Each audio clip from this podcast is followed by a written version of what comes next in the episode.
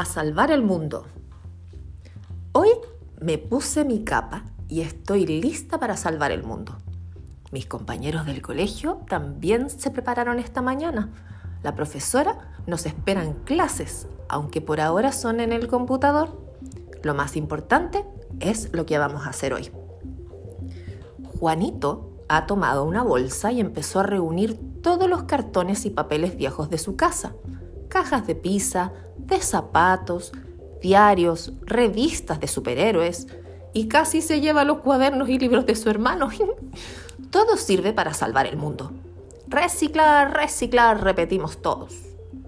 Pedro juntó botellas de plástico. Mientras las está ordenando, piensa que puede construir un bote con las botellas y salir por el mar como un pirata a recorrer todos los mares y jamás se hundiría. Sabe que esas botellas se pueden usar para hacer otras cosas más. Todo sirve para salvar el mundo. Reciclar, reciclar, repetimos todos.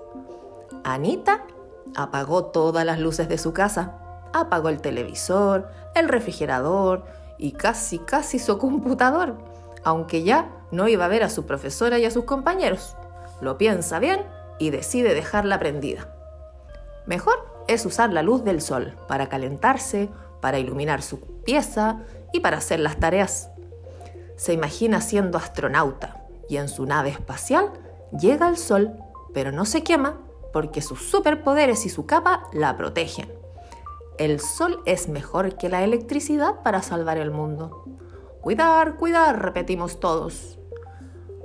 Parece pequeñito lo que hacemos, pero es grande. Nuestras ganas de salvar el mundo, reciclar cartones y plásticos, cuidar el agua, las plantas, ahorrar electricidad, nos hace superhéroes que salvamos el mundo.